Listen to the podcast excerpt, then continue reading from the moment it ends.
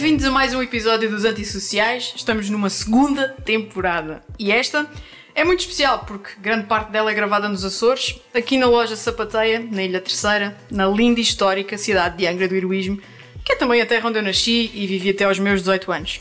Eu escolhi a Sapateia por ser um local onde podem encontrar um pedacinho de cada uma das nossas ilhas, das nossas novilhas, da nossa história, da nossa cultura, do nosso artesanato, e é aqui que tenho estado a conversar com vários comunicadores, profissionais de comunicação e criadores de conteúdo barra influenciadores, todos eles com uma particularidade. Todos eles são açorianos. E hoje o meu convidado não é um profissional de comunicação, é um empreendedor e, na minha opinião, um bom comunicador. Alguém que de forma muito simples, simples e acessível se consegue expressar e passar uma ideia. Foi essa a linguagem que o André Leonardo usou na escrita do seu primeiro livro, Faz Acontecer, e foi esse o motivo que me levou a convidá-lo para este episódio dos Antissociais. E olá, André, obrigada por estares aqui. Obrigado pelo convite. Hum, eu pensei que tu ias recusar, pá, porque tu, empreendedorismo, toda a gente sabe que isto é 24-7. Não, não, há tempo para tudo. Há Desde tempo... que haja organização, há tempo para tudo. É isso, e tu és um tipo organizado, tens que ser, de certeza. Uh, tento. Uh, se calhar a, a, minha Beatriz em casa ia-me dizer que não, mas, mas eu acho que sou organizado. Dá-te tempo para, para aquilo que importa? Sim, é, são prioridades e a gente. Tem que gerir. Sim, é isso. Ótimo. André, vou começar aqui a conf por te apresentar um bocadinho e depois vais-me dizer se é bacurada, se é treta, se não é treta, se eu fiz mal o meu trabalho de casa, como é que é. Portanto, tu és fundador da, da Faz Acontecer, uhum. professor no ISCTE. Até aqui está certo. Ok, já publicaste dois livros uhum. e recentemente abriste um hostel aqui na terceira, o Mid Atlantic Hostel. Sim. Ok. E nós conhecemos-nos em 2012, creio que quando organizaste o teu primeiro evento faz acontecer aqui na terceira. Uhum. Ok, bate certo, ok. okay. Na altura eu estava a viver em São Miguel e quis conhecer este, este pequeno da minha terra, uh, mais ou menos da minha idade, uh, tu és que é de 89? 89, mais ou menos da minha idade, sim. E cheio de vontade de fazer acontecer. E, e na altura convidei-te para tomarmos um café. E e estamos aqui agora. E agora estamos aqui, passados estes anos todos. o mundo é pequeno e o tempo passa depressa. Mesmo, no outro dia, quando tu me mandaste aquele print do e-mail de 2012, eu fiquei, poça. Já foi em 2012, pois é. Como o tempo passa. E por acaso até foi mais ou menos numa altura de Natal que a gente foi tomar pois esse foi, café. Pois foi. Eu acho que foi. Muito resumidamente, quem és tu, André Leonardo? E o que é que tu andas a fazer? O que é que andaste e o que é que andas a fazer nos dias de hoje? O que é que eu sou? Olha, gosto muito de dizer que sou um rapaz do caminho do meio, de São Pedro, São Carlos. Ui. São Carlos não é São Pedro, São Pedro não é São Carlos, há uma eterna discussão. Polémico.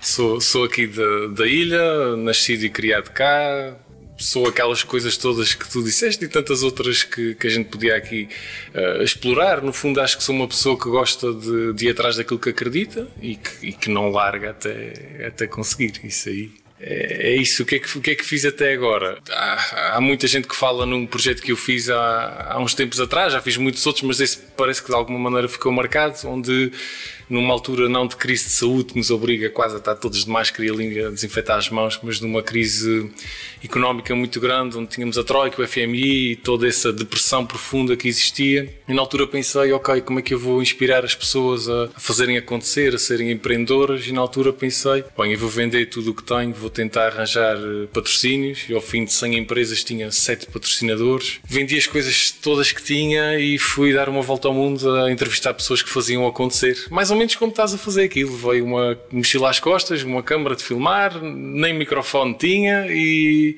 e fui desde os Estados Unidos, a Silicon Valley, a meca da tecnologia, até bairros de Lata na Índia a entrevistar pessoas que faziam acontecer, que não desistiam e que iam à luta. Quando cheguei a Portugal, lancei um livro, que é o Faz Acontecer, Volta ao Mundo, que, que também falaste, e a partir daí desenrolou-se uma série de coisas. Fundei a Faz Acontecer, fazemos muita formação corporativa em empresas, trabalhamos com as empresas quase todas a nível nacional, os bancos, as, enfim, quase todos eles. Temos uma escola de empreendedorismo que ensinamos os jovens a fazer acontecer. Temos um canal, um programa de televisão no canal Q. Temos mais um ou outro projeto de giro e depois eu, também derivado desta volta ao mundo, pensei para mim, pá, fui recebido pelo mundo em tantos lugares, conheci tanta gente interessante e vi o mundo, eu vi o mundo como ele, como é que eu posso dizer, como ele é.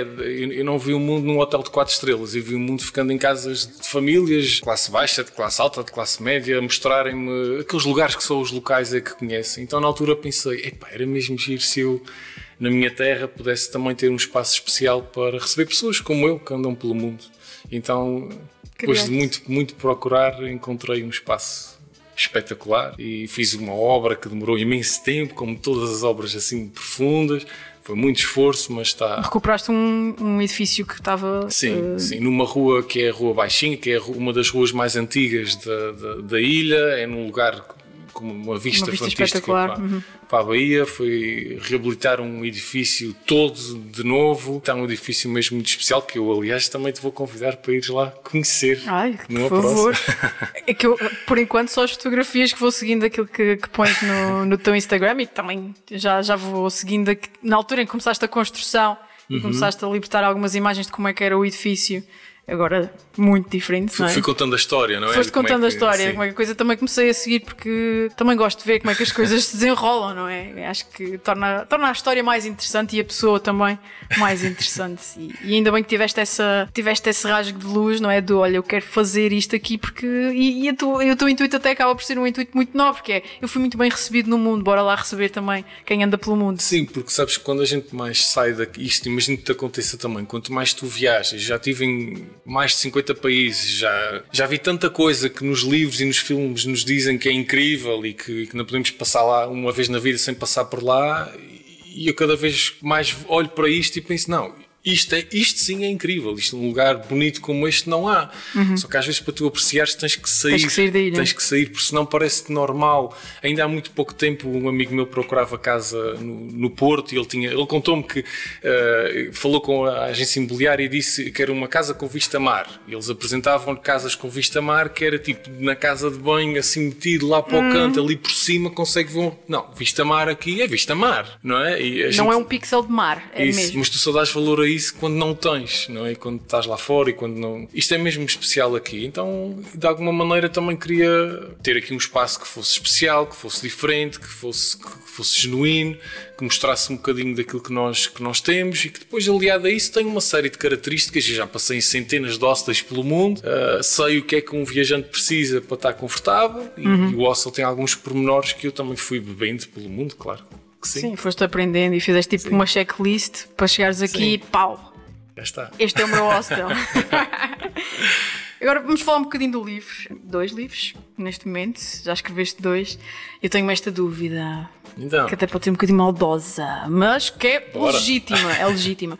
És mesmo tu que escreves ou tu tens alguém tipo a quem tu debitas a história e escreve, e escreve por ti? E, and that's okay. Um Gary Vaynerchuk uh -huh. é assumidamente não é ele que escreve, porque ele diz que não é escritor, pronto. Olha, é mesmo engraçado estás-me a perguntar isso. Uhum. Já me perguntaram isso várias vezes e, e eu sinto sempre que se me estão a perguntar isso é porque acham que o livro está bom e estão de género. Não, não foste tu que escreveste isso. e eu então até me sinto assim um bocadinho honrado quando me, quando me perguntam isso. Fui mesmo eu que, que escrevi. E eu até te confesso que na altura eu tinha uma dificuldade, tinha uma. Desenvolvimento pessoal, chamam uma crença. Eu, eu acreditava que não conseguia escrever um livro porque. Mas tu já escrevias alguma coisa, já tinhas essa desenvoltura? Era aí que eu ia chegar. Hum. Eu, quando fui fazer Volta ao Mundo, tinha um blog de viagem, daquele. Na altura não havia. As redes sociais não eram o que, que são hoje. Eu tinha um blog de viagem no Blogspot, tinha um site e partilhava Sim. lá. Aquilo à minha maneira, como eu achava que era, sem, sem, como eu achava que funcionava. Mas, quando eu cheguei a Portugal, houve uma editora que me perguntou se eu queria escrever um livro sobre a experiência. E eu lembrei-me que, quando eu estava no liceu, aqui, tinha uma professora de português, como toda a gente tem professoras de português, não é? Mas, Sim. Se calhar tivemos a mesma. Se calhar tivemos a mesma. Eu era bom aluno a quase tudo, menos a português. Então, aluno preocupado, fui falar com a professora de português e disse: Olha, preciso melhorar a nota porque quero entrar no, no ISCTE e tal, como é que eu posso melhorar aqui a nota? E a professora disse mais ou menos assim olha, tu não podes, eh, já sou tua professora há algum tempo, tu não te sabes expressar, tu tens muitas dificuldades, tu isto, aquilo, blá, blá. Uh, e disse-me, e passo a citar, ela disse, tu nunca vais escrever nada de significativo na vida. Ela disse-me isto. Então, naturalmente, quando a editora me perguntou se eu queria escrever um livro, eu estava aqui um bocadinho. Começaste logo a é suar do bigode. Como é que eu vou fazer isto? Exatamente. então, uh, se eu te disser que talvez aí há, há um ano e meio mais ou menos, a editora mandou-me um mail com, com o número de, de vendas do, do primeiro livro e o livro tinha acabado de atingir a categoria de best-seller. Ok. Nessa altura eu. Um, Mandaste para a professora? Eu mandei para a professora com uma dedicatória uh, que dizia obrigado. Porque eu lembro-me perfeitamente de estar a escrever o livro e estar a pensar assim: bem, a professora disse que eu não ia escrever nada na vida, mas ela vai ver que eu vou conseguir. E então li e reli e mandei pessoas para lerem e tentei falar com escritores mais experientes e melhorei e andei. E se eu não tenho tido aquela vozinha aqui, tu nunca vais escrever nada na vida. E não tinha lido e relido aquilo tantas e tantas vezes. Portanto, na verdade, eu até tenho que lhe agradecer, porque se calhar se não é ela, eu não tinha escrito. Tu és aquele tipo de livro. gajo a quem que- quanto mais te dizem que não, Aí, tu sim, mais. Sim, sim, é isto que eu vou fazer. Há pessoas que chamam isso persistência, há outras que se chamam, não, ele é mesmo só chato, mas. E teimoso? e teimoso. Ah, é assim, não há de funcionar todas as vezes, mas muitas vezes há de funcionar. É, é- é muito, eu ainda hoje partilhei uma foto no meu Instagram de um- uma frase que eu vi alguns que dizia é muito difícil bater alguém que não desiste. Ah, eu vi, eu vi, eu vi essa tua publicação. É, é mesmo isso que eu, que eu acredito. Aliás, houve várias coisas que tu escreveste no livro e depois já te vou dar aquele honest review que tu pediste quando tu me ofereceste o livro, mas já lá, já lá chegamos. Há várias frases que tu dizes no teu livro que, que me ficaram e uma delas é ah, quanto mais trabalho, mais. hum, ai, como é que era? mais sorte tem. mais sorte tenho. E eu identifico-me muito com isso, porque realmente não cai do céu. E a sorte é uma coisa que não existe na realidade, ah, se pensarmos bem. Por mais que eu tenha aquele tal síndrome do impostor e pensar tipo, eu não sou digna de tudo aquilo que eu tenho. Não, eu nasci no meio do Atlântico numa ilha pequenina, não, não, isto não pode estar a acontecer. Mas depois eu penso tipo, porra, matei-me para conseguir ah, aquilo que eu tenho, que valorizo imenso e sou super grata por ter tido a saúde, a perseverança e pá, a vontade de conseguir fazer alguma coisa. E, e não sei se tu concordas comigo, mas estamos numa terra onde quem, quem faz acontecer, quem é diferente, quem sai um bocadinho da linha, se consegue é por ter sorte. Ah, Muitas vezes é por ter sorte. Oh, oh, André, a e- Vanessa ah, teve sorte, pois assim também eu. sim, sim, sim, sim, sim. Ah, mas Teve depois- sorte ou foi privilegiado? Sim. E tu já deves ter ouvido esta boca, porque eu já ouvi em relação a ti. Eu já ouvi uh, em relação à volta ao mundo, já, Uhum. disse- já, já nunca me depois não dizem diretamente. Dizem, É alguém que te diz. Disseram, ah, um amigo meu contou uma vez que tinham dito que, eu, que os meus pais é que me pagaram tudo. Coitados dos meus pais, não, nem sequer me deram 10 euros, quanto mais o, Ah, tudo. sim, porque o pai dele é rico, foi ele que lhe pagou isso Sim. tudo. Mas, mas lá está, é- é- a gente. se- Eu tive patrocinador, tive a Delta, tive esses todos, tive Eu sei, crowdfunding, ouve, está é, tudo. tu a mim nu- nunca me terias que justificar isso, porque eu sei o trabalho que dá Não, organizar um evento e uma viagem e, e a trabalhar que tu descreves no livro, que eu identifico-me perfeitamente com isso, que é ir àquelas 100 marcas e dessas 100 marcas todo, quase E todas olha que falar com o diretor de marketing de uma Vorten é uma dor de cabeça para alguém que é assim é. dos Açores. Mas foste, mas foste falar com o diretor de Eu marketing falei da com o Vorten? diretor de marketing da Forte, da altura, Da não altura. sei se é, se é exatamente Não, não, não, já mudou, já mudou, já mudou. É Eu não tive o patrocínio da Forte, portanto foi uma das eh, 90. que Entretanto, a Vorten é uma marca tão diferente. Exatamente. É uma marca... E passo o, meu podcast a fazer publicidade à Vorten. Temos que conversar, recursos humanos, temos que conversar. Ahm, eu, eu até tenho aqui alguma inveja, uma inveja saudável de ti, porque tu fizeste aquilo que eu não teria coragem de fazer porque eu tenho medo de andar de avião. Primeiro que tudo, tenho um pavor enorme e já fiz terapias de voo e viagem medicada. Não deixo de viajar, mas viagem medicada. E tu atiraste. E, e são muito maricas, na realidade. Tipo. Pá, não sei, são muito maricas. É, é a minha realidade. Eu sou assim, sou esta tipo que vive numa bolhinha, faz as coisas, ou atira-se de cabeça e vai-se partir toda, mas olha, fuck it, já está. Ou então pensa demasiado nas coisas porque tem medo. E tu não tiveste medo nenhum de, ser assaltado, não sei onde que foste, de ser tipo brutalizado, que não te aconteceu, Na graças verdade, a Deus. Não concordo bem com a tua afirmação. Não? Então. Tive medo. Isso eu tive. Tu nem imaginas o que é a ansiedade de part... Vê lá, eu, eu era aqui da terceira, não é? Já tinha ido a algumas ilhas, já tinha ido. Eh, estudava em Lisboa, tinha uma namorada no Porto, tinha ido a duas queimas a Coimbra. Pá, Mas ir para a Índia, para a África, para, para a América do Sul, eu nunca tinha ido, eu nunca tinha visto, eu não conhecia ninguém que tivesse dado a volta ao mundo. Se eu tive medo, se eu tive aquela ansia, aquele frio na barriga, pá, se tive, tu não imaginas. Mas Mas foste! mas de alguma maneira não se trata de tu não teres medo, tratas- trata-se de tu te preparares para ires apesar de teres medo, que é um bocadinho diferente. Tu não eliminas o medo, tu vais mesmo com medo. Isso, outra coisa que tu disseste que eu também não concordo. Disseste assim, ah, tiveste coragem e foste. E... Epá, eu, eu não acho mesmo que tenha tido coragem. Eu vou- vou-te explicar como é que eu vejo as coisas. Eu não acho. Eu tive um, um sonho, queria fazer um projeto para inspirar as pessoas que por acaso envolvia uma volta ao mundo. Tinha um medo desgraçado. E eu fui. Eu fui atrás de uma coisa que eu queria. E tu dizes-me assim: Ei pá, foste corajoso, foste atrás do que tu querias. Não, eu acho que ter- é preciso ter coragem para ficar sentado no sofá sem fazer nada e a vida passa. Por isso é que é preciso ter coragem. O que eu fiz devia ser normal. Mas isso é a tua perspectiva. É a minha perspectiva. Todo o mundo pensa o contrário.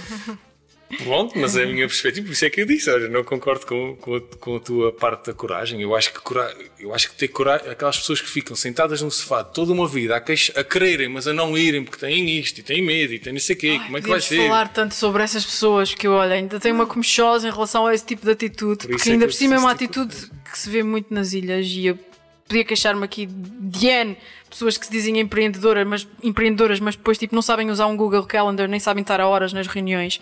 Eu acho que são pequenas coisas que depois também não, não deixam que, que cheguem à frente no que diz respeito aos seus negócios. Pergunto-me como é que muitos negócios estão ainda abertos quando os donos desses negócios têm esta mentalidade do deixa ir acontecendo, uhum. devagar, devagarinho, deixa-me cá sentar aqui no sofá. Mas, é? mas sabes que também também isso é verdade e também é verdade que pessoas que querem genuinamente fazer acontecer e fazer coisas diferentes e fazer podcasts onde a gente possa todos evoluir e, ver, e conhecer-se uns aos outros também são cada vez mais. Quando nós nos conhecemos em 2012 isto não existia. Isto não existia, é um facto, é um facto. Portanto a gente também está a crescer, se calhar não é a proporção que eu e tu gostaríamos, mas as coisas estão a crescer. eu costumo dizer, quando entrei para o departamento de marketing da Vorten, o meu chefe disse-me assim, tens que ir com calma, porque tu corres mais do que toda a gente e as outras pessoas depois têm dificuldade em acompanhar. E é muito triste estar a correr sozinho, por isso, calma. Uh, e eu tenho essa noção de que vou sempre ali na pole position e depois dou por mim e tá, as pessoas estão um bocadinho atrás. Isso também não pode ser, não é bom para mim, uh, porque eu se calhar devia dar um passo atrás e fazer aquilo que eu estou a fazer agora, acho eu que é tentar perceber o contexto e tentar ajudar uhum. a mudar um bocadinho esse, esse contexto. Isso. Portanto, eu estou aqui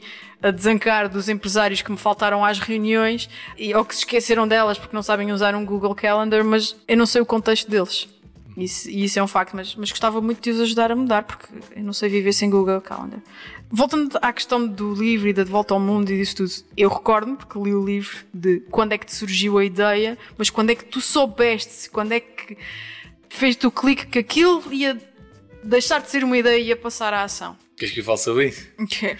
Sabes que uma das coisas que, que eu relato no livro é que às vezes eu acho que as pessoas estão à espera daquele. quase que parece que no sonho alguém vem falar contigo num sonho e diz-te: André, tu vais dar uma volta ao mundo agora. O anjo, tipo o anjo da anunciação. Sim, e não é isso. Uh, uh, tu tomas a decisão de fazer uma volta ao mundo, ou lançares um hostel, ou fazeres um podcast são um conjunto de momentos que se vão formando na tua cabeça. São um conjunto de pequenas coisas que tu começas a. E se eu for, e se eu desse uma volta ao mundo? Ai, pá, mas eu, eu não tenho dinheiro nenhum, como é que eu podia fazer? E no dia a seguir estás no sofá, levanta aquela coisa outra vez da volta ao mundo e tu, epá, Pois, eu podia tentar vender as coisas que tenho, mas não tem assim tanta coisa. E como é que eu ia entrevistar pessoas? Eu nem, eu nem sei falar aquelas línguas todas. Pá, mas bem inglês. E no dia a seguir, tu estás num lugar qualquer num almoço e contas aos teus amigos. Teus amigos e, tu, e, e aquilo vai, vai, vai juntando, vais pondo as pedrinhas do balde, não é? Uhum. E até que há uma altura que tu pensas assim: não, eu, eu vou. Eu vou porque isto faz sentido. Eu não sei bem como é que resolvo, vou resolver aqui um mar de coisas, mas uhum. eu tenho o suficiente. Isto, isto, faz sentido para mim e vou dar uma volta ao mundo. Neste caso, que é o exemplo que a gente está aqui a falar. Uhum. E portanto, voltando à tua pergunta, foi um conjunto de pequenas coisas, de ir falar com os amigos e estarem-se a queixar porque a Troika, porque o país não funciona, porque este país é uma desgraça, e eu já não podia ouvir esse, esse queixume constante. Foi um conjunto de coisas de, de também de, de, de, ao mesmo tempo em oposição de ver muitos empreendedores e muita gente que fazia acontecer e eu pensei, mas como é que vocês estão assim quando há aquilo, não é? Uhum. Há aquilo. E depois apercebi-me, e isto foi, foi giro, que o que inspira a malta, o que inspira as pessoas não são pessoas engravatadas a falar sobre índices macroeconómicos que vão permitir que o país e a região já desligou. O que inspira as pessoas são histórias. Pessoas que largaram tudo, saíram da sua terra e hoje, olha, estão a gerir as redes da Vorten e, e tantas mais coisas, de certeza. Isso inspira, porque quem está aqui nesta terra pensa assim: epá, foi que se a Vanessa conseguiu, eu também consigo. Se o André fez uma volta ao mundo, eu consigo fazer três. Isto inspira. São histórias. São Isto histórias. é que nos faz levantar o rabo do sofá. Pois a parte mais técnica, olha, está no Google. A gente no Google, ou só com alguns livros do eBay, a gente aprende a fazer tudo. Tudo. Mas uhum. o que faz a diferença é o, é o clique. Né? Sim. É então, o levantar do sofá. É, então isso inspirou muito. Foi perceber que eu consegui inspirar pessoas não a dar cursos técnicos, uhum. mas sobretudo com histórias, histórias reais de outras pessoas que fazem acontecer. Então foi um conjunto de coisas que se juntou para. Vou dar a volta, vou dar a volta ao mundo. Parece tão simples, já vou dar a volta ao mundo. Agora vou dar o, teu, o honest review ao, ao, Isso, ao, ao teu livro. porque tu ofereceste-me o livro e obrigada.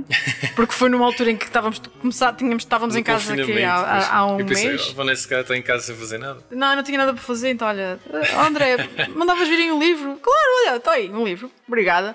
E foi. eh, não posso dizer que foi o teu livro porque eu já tinha começado a ler, porque a gente já estava em casa há uma semana, há uma semana, há um mês para aí, quando eu recebi o teu livro, mas foi o ano em que eu decidi, vou voltar a ler. E lá está, um conjunto de fatores que se uniram, porque eu também não sou de grandes leituras e descobri que o que é que eu gosto de ler.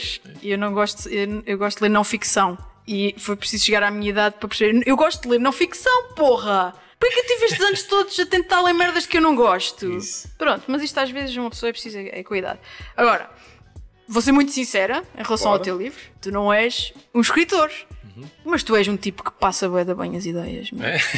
Pá, a sério, e eu vou-te contar especificamente de onde é que, passa muito bem as ideias e as emoções. Porque o episódio em que tu te estás a, hum, a noite antes de tu te ires embora, te estás a despedir dos teus pais, eu identifiquei-me muito com isso. Porque eu lembro perfeitamente de todas as aventuras malucas em que eu também fui, desse momento em que eu não vou falar, eu não quero falar, porque eu não quero que eles me demovam, eu não quero ficar com saudades já e arrepender-me e não ir. E a forma como tu contaste isso, eu identifiquei-me imediatamente contigo. Portanto, e, e em todos os momentos em que te aconteceram as travessuras todas, quando foste assaltado, quando ficaste sem nada, quando na Índia, houve. ah, pronto, eu, eu não, provavelmente nunca vou dar uma volta ao mundo por, por cenas, mas tudo aquilo que tu contaste, uh, principalmente naquela parte inicial do, do- dos teus pais e, e, e aquele. As borboletas no, no- no estômago e o medo que tu. Não era um medo, mas era aquela coisa do eu não vou dizer nada, não me vou despedir deles, isto é um até já. Um, Identifiquei-me muito com isso, por isso eu pensei, tipo, ok, ele não é uh, tipo um grande. Não é o uh, Saramago, não é o Saramago, deixa lá. não, não é uma grande obra literária, pá, mas o rapaz sabe contar uma boa história. E, e só por isso uh, tens aqui o meu honest review e espero que Obrigado. continues a contar histórias pá, à tua maneira. Quem, quem gostar de as ler na tua escrita vai lê-las, quem não gostar, olha, Há mais livros. há mais livros e, e isso é ok. Por isso fica aqui o meu honest review e os Obrigado. meus parabéns por teres feito, por teres feito o que tu fizeste. E já agora aproveito também para te perguntar, porque na sequência desta cena do livro eh, que estás ali, não, não vou falar eh, para não me arrepender eh, e para não ter saudades dos meus pais e ficar aqui agarrado à minha mãe, alguma coisa te teria feito não ir na viagem? Só, se fosse assim uma catástrofe, assim, morte assim de alguém muito próximo, alguma coisa assim, sim. Agora, fora assim, esse tipo de coisas, Uhum. de nível gravidade 10, Não. aconteceu muita coisa e eu fui, eu fui na mesma. É, é muito difícil, uma parte que eu também conto lá no livro e que foi especialmente difícil é como é que tu olhas para a tua namorada, para os teus amigos que estão a entregar currículos na faculdade a toda a força, como é que E eu aqui a dar a volta ao mundo. como é que tu olhas para os teus pais, que tinham, os meus pais tinham a expectativa de, ah, meu querido filho, a gente vai-te ajudar a estudar no continente, vamos-te ajudar a pagar as propinas e um quartinho e tal, e isto é contado, mas pronto, está aqui e tal. Eh, Mas tu, quando, meu amigo, quando acabares, o meu amigo volta para cá e, Vais-te desenrascar? e de construir uma casita ali no fundo do terreno e a mãe até fica com uma chave e vais procurar trabalho para o governo regional e que é seguro e não é. Pá, Quando chegas a casa e dizes à tua mãe mãe, olha, quero vender as coisas todas que tenho porque quero dar uma volta ao mundo para inspirar as pessoas a fazer acontecer. A minha mãe naquele para o lado estava sentada, porque a minha mãe ia-se. O meu pai ficou branco a olhar para mim. O meu pai olhou para o meu irmão, hum, que é mais novo do que eu, estuda Direito, é todo certinho. Olhou, para ele e fez uma cara de género: pá, tu toma juízo com, o- com o André, já não faço nada, mas, Mas contigo, mas estou a tu- contar tu contigo. põe-te pá. fino, tu põe-te fino. Exatamente. Eh, opá, foi, eh, foi, foi, foi muito desafiante, foi giro. Na altura eles foram completamente contra, eh, nem pensar nisso, não Uhum. faz sentido, isso é uma loucura, isso não vai acontecer. Depois de eu ir, depois de eu sair do avião, depois desse momento que estavas a relatar, eles tornaram-se fãs número um. E hoje em dia eles dizem muito, pá, ainda bem que tu na altura foste, sim. insististe e que foste e que não, e que não nos ouviste. Agora, falando das tuas marcas e submarcas, porque o próprio André Leonardo é uma marca, não é? E depois tens a Faz Acontecer, depois tens agora o Mid Atlantic Hostels, tu vais criando eh, a tua pegada, não é? Vais deixando a tua pegada. Qual é a importância das redes sociais nas tuas marcas? Ou Olha, para as marcas que tu criaste? Deixa-me dizer uma coisa. Eu, eu fui criando marquinhas uh, que são muitíssimo difíceis de criar. É preciso muito esforço, muito trabalho para as criar. E eu hoje estou a tentar uh, uniformizá-las. Ou seja, o, André Leonardo e a Faz Acontecer funcionam quase como uma marca uhum. só. Uh, e o Middle Atlântico é uma coisa à parte porque o, objeto, o objetivo é completamente diferente, diferente. do resto, não é? Portanto, essas não, não dava para, para, para juntar. Qual a importância das redes sociais? É grande, é grande, sobretudo porque nós, na fase acontecer, temos, que, temos clientes finais que estão nas, nas redes sociais, nomeadamente no Facebook e no Instagram, e no LinkedIn temos todas as empresas, todos os diretores de marketing, todos os diretores de recursos humanos que nos compram palestras, formações e por aí fora. Portanto, temos que estar sempre ativos. É algo que, e eu confesso, é algo que eu sinto que não faço muito bem. Okay. E é algo que um microempresário, como é o meu caso, tem uma empresa pequenina, Uh, nós temos que fazer tanta coisa. Isto faz-me lembrar aquele anúncio. Uh, não faz mal fazer publicidade, acho eu. Não, aquele não, anúncio que acho que é do BES, do, do BES, que é qualquer coisa como. O BES vai-me pagar na pergunta. Ah, ah, então está resolvido. uh, qualquer coisa como. Bem, eu agora tenho que ir fazer os pagamentos de ordenados. Agora tenho que falar com o diretor de recursos humanos para fazer o pagamento de ordenados. Ah, o diretor de recursos humanos sou, sou eu. eu. E depois, ah, agora é preciso ir comprar qualquer coisa. Ah, o diretor de compras também sou eu. Né? Portanto, os microempresários, e que nós, se virmos, é 90 e tal por cento do tecido português, então se for nos Açores, uhum. muito mais, a gente tem que fazer tudo. A gente tem que tem que vender, tem que, tem que, tem que gerir redes sociais, tem que, tem que pagar a segurança social, tem que, tem que estar com, com 50 mil preocupações de, de, tudo e mais alguma coisa e é muito difícil ter tempo só para as redes sociais. Que e, só por si já. E tu já tiveste pessoas a ajudar, não sei se neste momento tu, tu tens. Sim, sim. Um, aliás, uma das pessoas que acho que está a fazer um trabalho meritório, está a começar, é, é, o, é o João Gomes, uhum. que também tem, tem feito aqui um trabalho nas. E que aliás é um dos próximos convidados deste podcast. Ah, Deixa já o teaser. Sabia. Olha, não sabia. Deixa já o teaser. E, uh, e, foi alguém que, por exemplo, veio trabalhar para a Fase Acontecer, foi ele que dinamizou os primeiros, as primeiras páginas da Fase Acontecer, os primeiros meses, e depois às tantas decidiu ele também, ele, passa o dia inteiro a ouvir falar sobre fazer acontecer, pronto, decidiu ele também, também fazer, fazer, acontecer, e, hum. e ainda bem, fiquei muito contente por ele. A importância das redes sociais é grande, é uma coisa que eu acho, como dizia, que não faço extremamente bem, faço na medida do que eu acho que consigo fazer, porque tenho que fazer uma outra série de coisas. Uhum. E aliás, é uma das coisas que eu te até ia desafiar: é há um conjunto de malta como eu nos Açores, que são microempresas que não têm.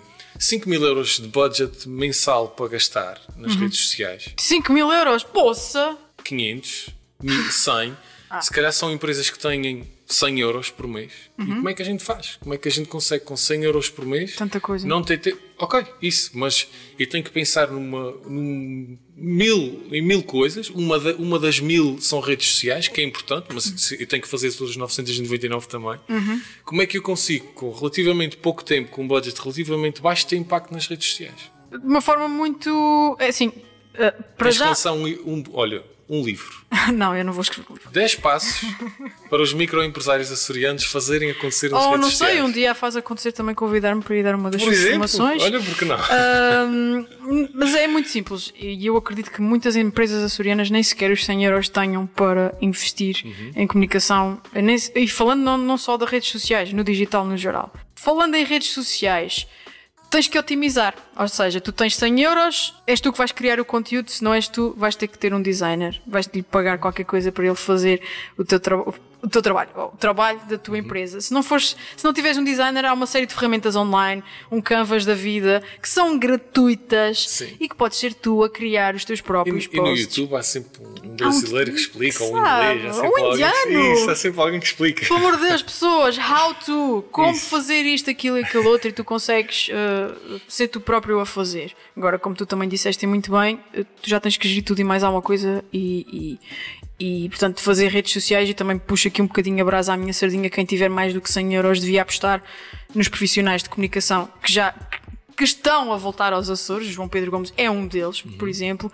Tens uma agência que é de Bruma, que também já está a fazer grandes coisas, estão a gerir, fazem a, a fazem a, como é que ele se chama? A Peixaria Silveira, uhum. as redes sociais da Peixaria Silveira, fazem as da Churrex, portanto, que já toda a gente reconhece e sabe que está ali um trabalho. Aquilo é diferente, não é? É diferente, é uma... aquilo já não é aquela coisa de, de, de vão de escada.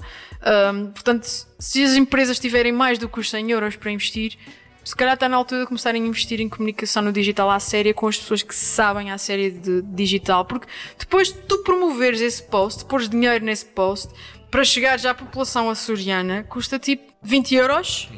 Portanto, é ridículo que as pessoas não estejam a fazer mais comunicação nas redes sociais porque promover um post com 20 euros dá-te um alcance para aí de 100 mil pessoas ou E mais. que é muito diferente de colocares um outdoor numa qualquer destas rotundas.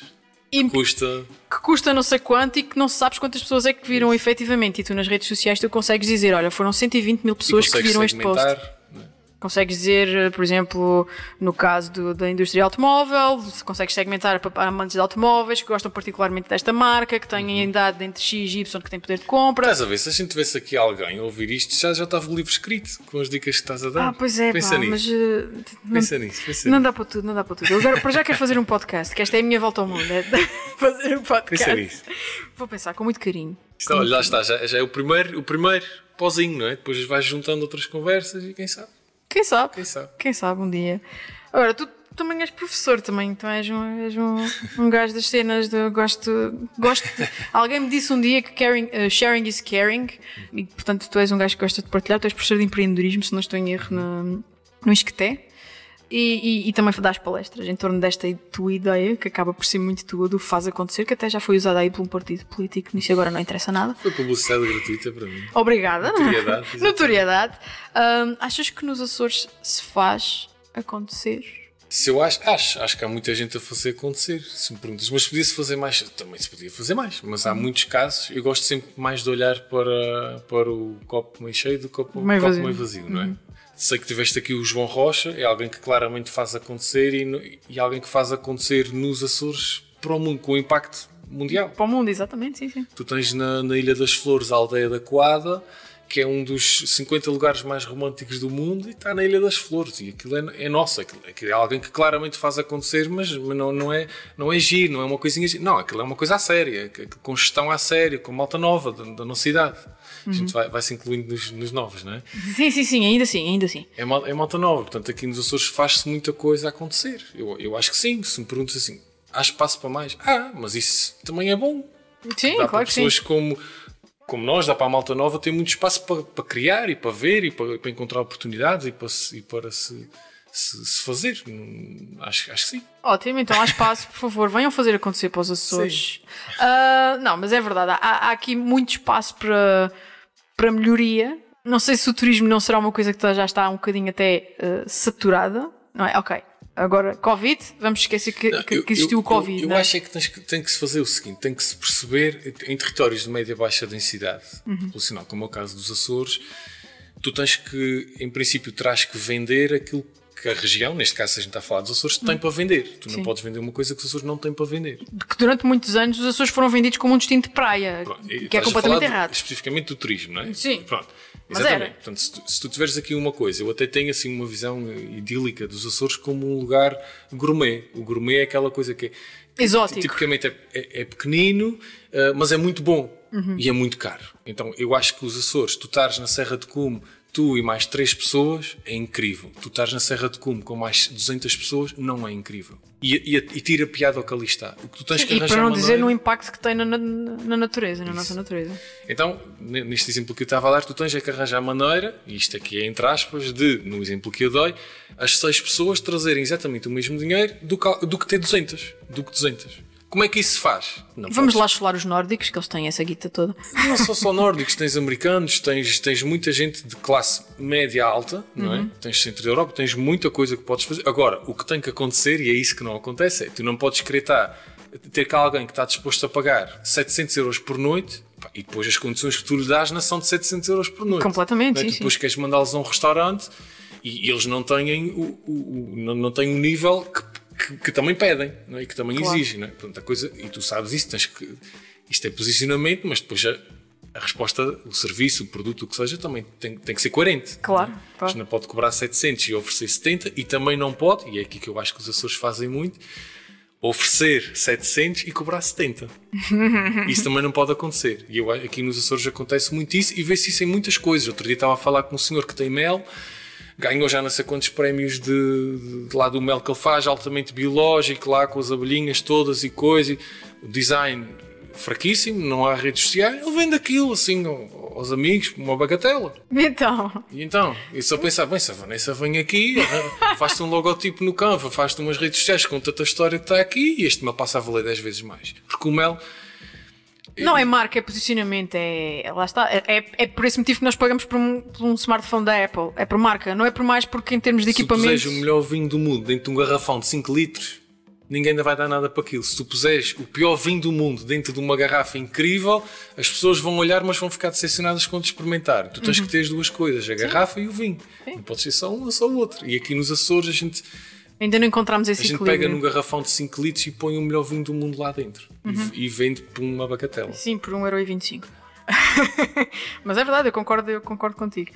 E agora vou retomar deste ponto em que a gente estava a falar de digital e empresas açorianas de digital, porque ah, há ainda muitas empresas açorianas que se recusam a comunicar no digital. Outras até que se recusam a comunicar de, de- de todo, que vivem ainda do passo à palavra e, e, pronto, e do reconhecimento que já têm ah, de outros tempos. Porquê que tu achas que isso ainda acontece? Olha, é assim, eu pela minha experiência e pela tua, nós falamos nas- no digital e nas redes sociais, porquê é que se fala tanto nisto? Porque no fundo é um novo canal de venda que se abriu e Certo. que antes não existia. E que nós trabalhamos na área sabemos que resulta. Portanto, a gente olha para quem não usa e diz usa porque resulta, não é?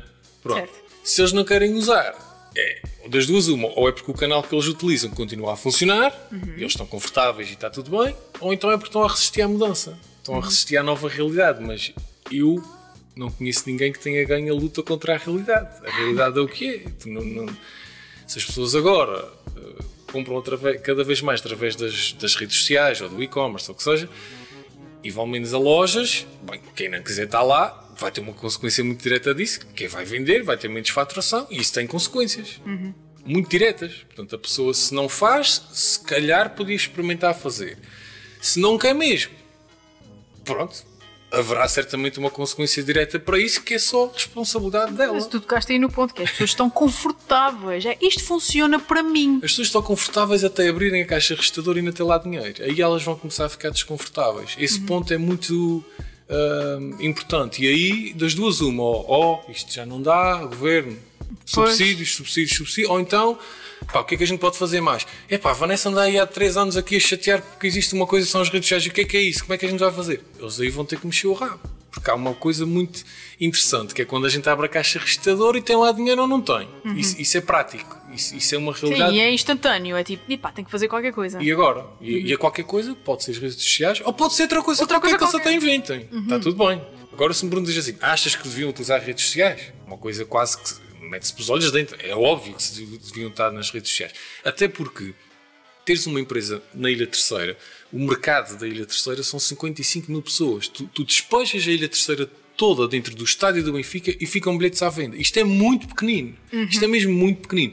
Portanto, se tu estiveres nas redes sociais, se tiveres um site, se vendes através da internet, o teu mercado é o mundo. É o mundo. Portanto, tu passas de 55, pesso- 55 mil pessoas para o mundo inteiro, onde tu pegas no, em qualquer coisa, metes dentro do. vais aos correios e envias para um imigrante que está na Austrália, que está no Canadá, que está onde seja. Portanto, a tua possibilidade, quando entras nas redes sociais, é abrir-te ao mundo. É um canal de Isso. comunicação, é um meio de, de, de comunicares o de teu negócio. De, de tudo. E, Exatamente. portanto, isso parece-me importante. Agora, se as pessoas não querem usar, o negócio é delas. Mas aí depois também, também uh, fica a pensar se quem cá está a fazer redes sociais se está a vender mal. Porque é um ponto há números. Há números. Tu consegues chegar a um empresário e dizer assim: eu com este valor consigo dar-te este valor. Uhum. Ok? Portanto, esse- se há ainda essa. Como é que eu hei de dizer? Esse desconforto em relação à utilização das redes sociais, se calhar nós, profissionais de comunicação locais, também não estamos a fazer um bom trabalho a vender-nos, porque não estamos a mostrar esse valor às empresas. Eu não é? concordo Os com- empresários gostam de ver números. Sim, mas aqui tu tens. o- Certo, sim, mas tu tens aqui uma coisa nos- na terceira especificamente, que é o que eu conheço mais. Tu tens muitos empresários que são empresários e que não. que- Como é que eu vou dizer isto?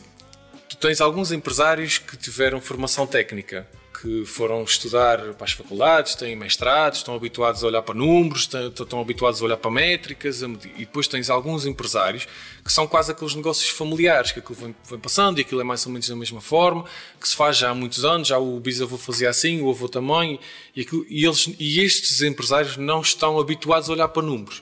Se chega lá um miúdo com uh, calça de ganga, camisa por fora, a primeira coisa, bem, este aqui, isto, bombom era camisinha por dentro e cinto, não é? E tu dizes assim, oh, o senhor sabe, há aqui uma coisa que a gente podia fazer, tirar umas fotos, isto vai...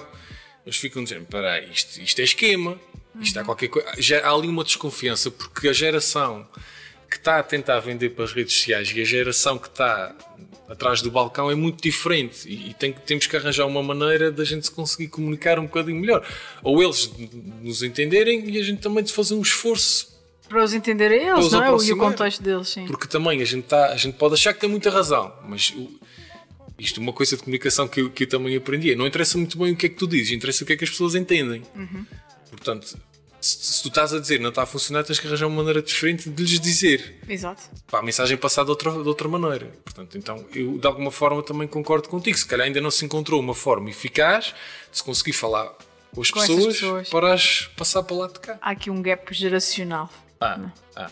Eu acho que é, porque os empresários uh, nos 30, 40 que eu conheço estão muito despertos para, para as redes sociais. Sim, uh, pai, vejo a geração da minha mãe, 50, que já sabem muito bem trabalhar com isto e se tivessem um negócio, provavelmente Uh... Sim, toda a gente que eu conheço nos 40, toda a gente começa uma mini coisa, seja vender mel, seja um pequeno alojamento local, toda a gente. Já tem uma rede social. Mas depois pode discutir se está bem gerida, se está mal gerida, se o poço foi feito à hora tal, se tem muito texto, se não tem, isso é outra história. Mas, mas que têm, têm. Okay? Depois tem que haver formações com o João Gomes e contigo para, para aprenderem, não é? Mas isso depois já é outra história para aperfeiçoar. Não, sim, isso é, isso, é outra, isso é outra coisa, mas ao menos eles têm essa noção, têm sim. esse conhecimento de que há forma de, de, de, se fazer essas coisas. Eu acho que tu vives cá a maior parte do ano, sim. não é? Ou estás cá, isto é a tua base? Eu acho que seja, sim, a minha base é cá. E porquê é que tu optaste por viver na terceira e não noutro sítio? Olha, eu, eu adoro viver cá, acho mesmo que isto é o melhor lugar do mundo, mesmo, acho mesmo. Mas há dias que eu olho para o mar, há muitos dias que eu olho para o mar e penso assim: Ei, fogo, tanta coisa que ainda há aqui para fazer, tanta, tanta coisa para descobrir para esse mundo fora. E há outros dias que eu olho para o mar e penso: Isto acaba ali, estou a precisar de sair daqui, isto uhum. acaba ali. E eu acho que também nascer nos Açores temos muito, temos muito isso. A gente tanto está muito bem cá e está com os amigos e isto é, é, é, pequenino e até é bom porque a gente vai, vai correr para o relvão e depois vai uma formação e depois isto e depois trabalho e isto a gente conhece todos, espetacular e há outros dias que a gente precisa de sair daqui para respirar um bocadinho.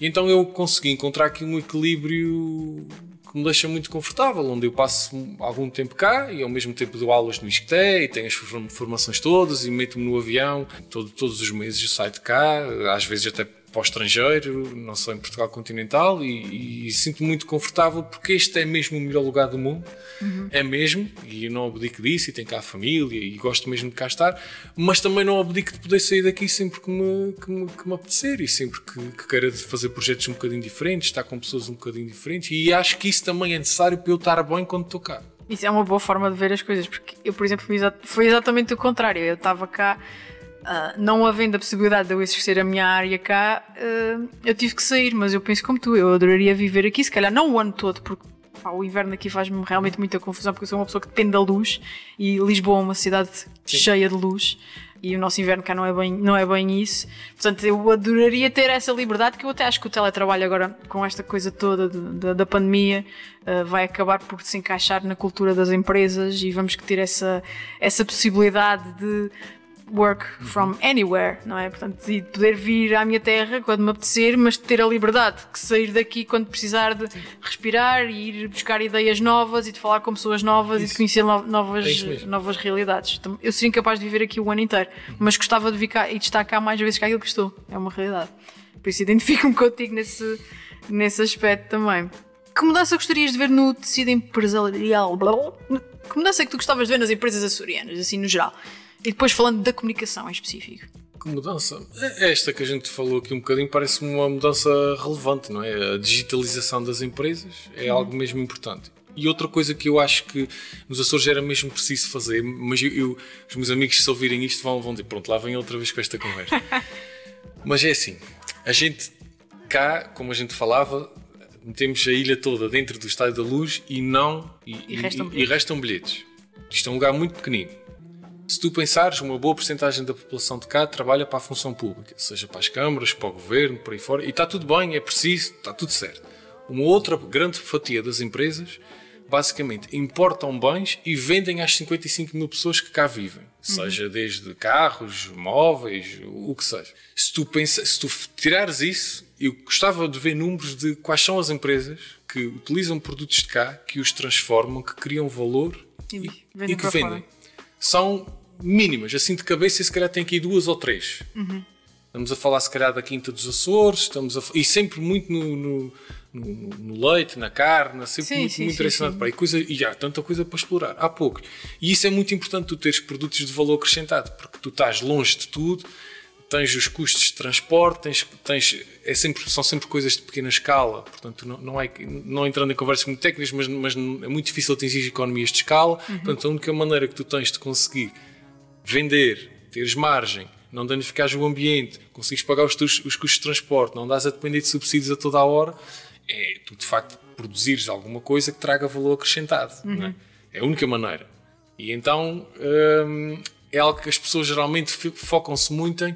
Ah, abriu ali uma hamburgueria e se eu agora, em vez de hambúrgueres, se eu fizesse pizzas, na, mesmo abaixo, na, na coisa abaixo, porque eu até acho que podia fazer pizza. Pronto, e abre uma pizzaria sem pensar que isto é para 55 mil pessoas, se houver uma flutuação mínima no mercado, Adeus pizzaria. adeus pizzaria. Acabou, acabou. Porque tu tens que.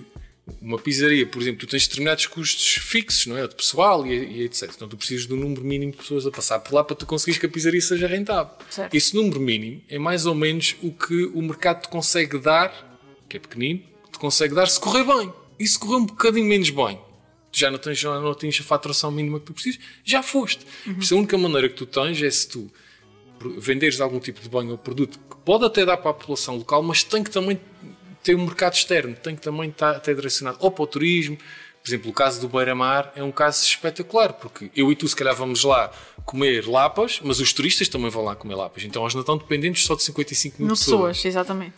Sim, no caso do turismo a coisa funciona porque, porque é assim, é, O turismo é uma forma de exportação também espetacular, Exatamente. porque não há transporte, ainda é melhor. ainda melhor, Portanto, as pessoas gente- vêm até nós. é. Sim, se a gente conseguir ter produtos ou serviços que não dependam só do mercado interno é muito importante. Se a gente conseguir ter produtos e serviços que tenham um valor acrescentado, que nos permitam não produzir em grande escala, porque senão isto deixa de ser o que é, e isto é mesmo bom, é, é como É está. como está. Uhum. Hum, e a gente consegue gerar aqui uma determinada margem para conseguir pagar os custos fixos, consegue gerar também margem para pagar os custos de transporte. Porque a gente vive no meio do Atlântico, a gente não vive no Alentejo, onde mete num autocarro e aquilo está em Lisboa rapidamente. Portanto, produzir uma coisa nos Açores não pode essa- ser igual a ser no Alentejo. Não é igual, não tentem que seja igual, não, não vai ser igual. Sim, mas depois vem o governo com subsídio e apoia para que a coisa Mas- saia Mas daqui. nada se resolve só com a jorrar subsídios assim por cima do tecido empresarial. É um facto. Portanto, perguntavas-me o que é que eu mudava, eu tentava hum, que houvesse um pensamento para se começar a transformar, em vez de se importar e vender, Transformar o que já está cá. E transformar, com transformação, porque só na transformação é que a gente cria valor. Uhum. Mas se tu apanhas alface e vendes as alfaces diretamente da terra, ganhas um bocadinho. Se tu com as alfaces fizeres, sei lá, vou dizer à sorte, que eu não percebo nada de agricultura, se tens um batido de rejuvenescimento para não sei o quê, misturando sementes de sésamo, aquela mesma alface já está a valer 10 vezes mais. Mas com alface. Mas, cara, não foi um grande exemplo. Mas, Mas, mas deu para entender, deu deu para passar. perceber, ideia. deu para perceber. Agora, já, e porque já estamos a terminar. E eu Oh. queria mesmo fazer esta pergunta a alguém como tu, que Então, estuda lá fora, vive cá, tem a liberdade de sair e de ir ver coisas novas. ah, se tu achas que algum dia, na minha área, vão existir condições para pessoas como eu voltarem aos Açores? qual é a tua área? Marketing digital, conteúdo, storytelling, Ok. ah, marketing digital. Se eu mas- acho que no futuro vão existir Sim, Sim.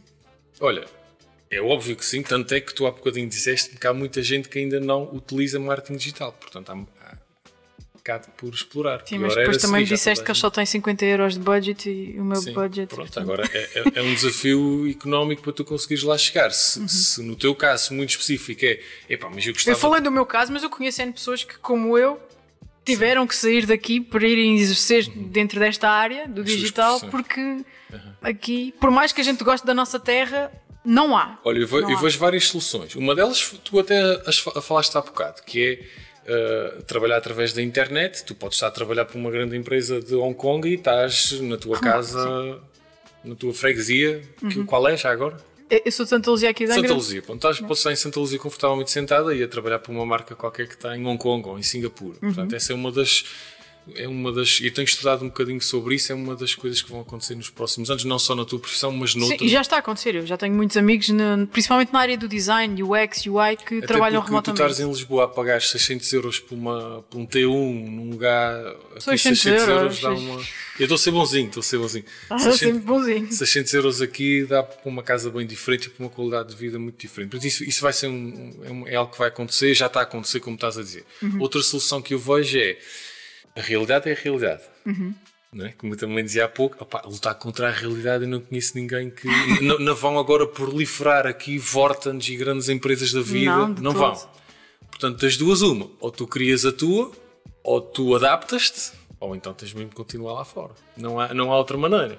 Não há, não ou tu crias a tua, ou tu adaptas para conseguires vários, em vez de teres um que te pague X, tens vários pequeninos que vão, não é? Uhum. Diferente, é um trabalho se calhar até diferente, se calhar até giro que tu até ias gostar, não sei. Sim, sim, sim, não, eu sou uh, completamente open. Uh, eu, eu, por acaso não, não embarco, há um, há um, discurso que muita gente diz que é, ah, mas isto, isto não, há, há, quase que se põe a culpa nos outros, os outros, o uhum. país, a região tem que nos dar as condições para nós. Não, de e eu, eu penso sempre É por assim, isso que nós somos subsidiado dependentes, é esse discurso.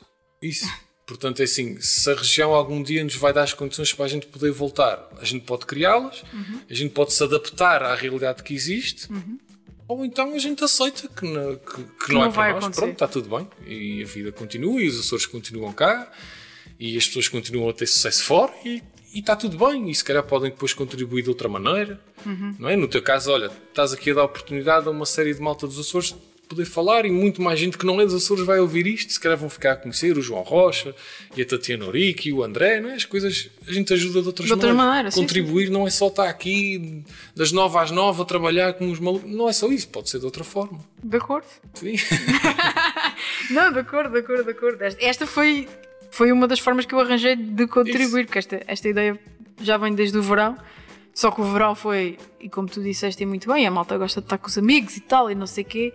E depois, olha, passou-se o verão. Entretanto, olha, vou estar aqui mais um mês e tal. é agora. Tinha que ser. É agora ou nunca. Portanto, acho que também há outras formas de contribuir que não têm que ser obrigatoriamente formas de, de, de, de remuneração, com remuneração, porque aquilo que nos vão trazer a todos nós no médio e longo prazo, se calhar vai ser muito melhor do que eu estar a ganhar dinheiro com, com, com este tipo Sim, de Sim, acho que a gente tem todos é que se, se, nós, nós estamos aqui e gostávamos que isto fosse um bocadinho diferente. Um bocadinho, é? sim. Se a gente se unir todos, isto vai ser um bocadinho diferente. Se uhum. calhar não vai ser a velocidade que a gente quer, se calhar não vai ser. Mas vai ser diferente, eu tenho a certeza disso. Já está a ser diferente. Já está, já está. Já eu, está eu, eu, para mim, eu, por isso é que eu acho que 2020 para mim até nem foi assim tão mal, eu sei que é péssimo dizer isto porque vão cair Para tipo, mim uma, também não. Uma série de haters em cima, tipo, morreram pessoas e não sei. Pá, é verdade, foi uma merda. Mas pessoalmente, eu só posso falar de, de, da minha vida pessoal.